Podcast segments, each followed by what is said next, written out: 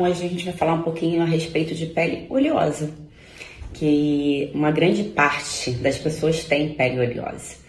E a pele oleosa a gente tem que ter um, um cuidado diário com ela, porque ela, ela, ela faz uma, ela tem uma oleosidade excessiva, né? A pele ela causa uma oleosidade excessiva. Então a gente precisa limpar o tempo todo, higienizar bem essa pele e usar os cosméticos de acordo para essa pele também ficar íntegra. Então eu vou dar algumas dicas de alguns produtinhos para vocês. Lembra do bom, bonito e barato?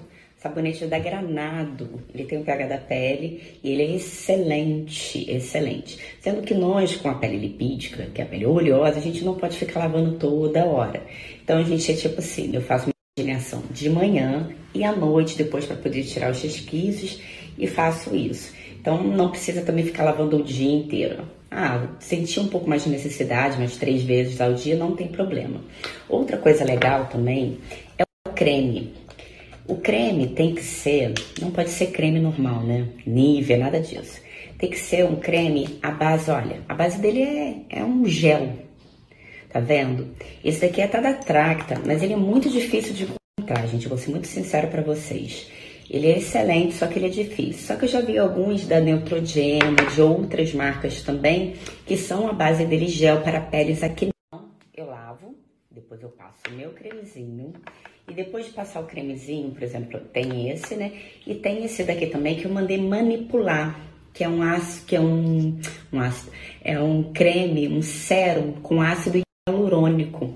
Foi feito lá na saúde, na gota da saúde, lá no shopping Dom Pedro. E eu gosto de passar ele também, intercalar. Às vezes eu, eu gosto de passar ele à noite, esse daqui, e esse daqui eu passo pela manhã.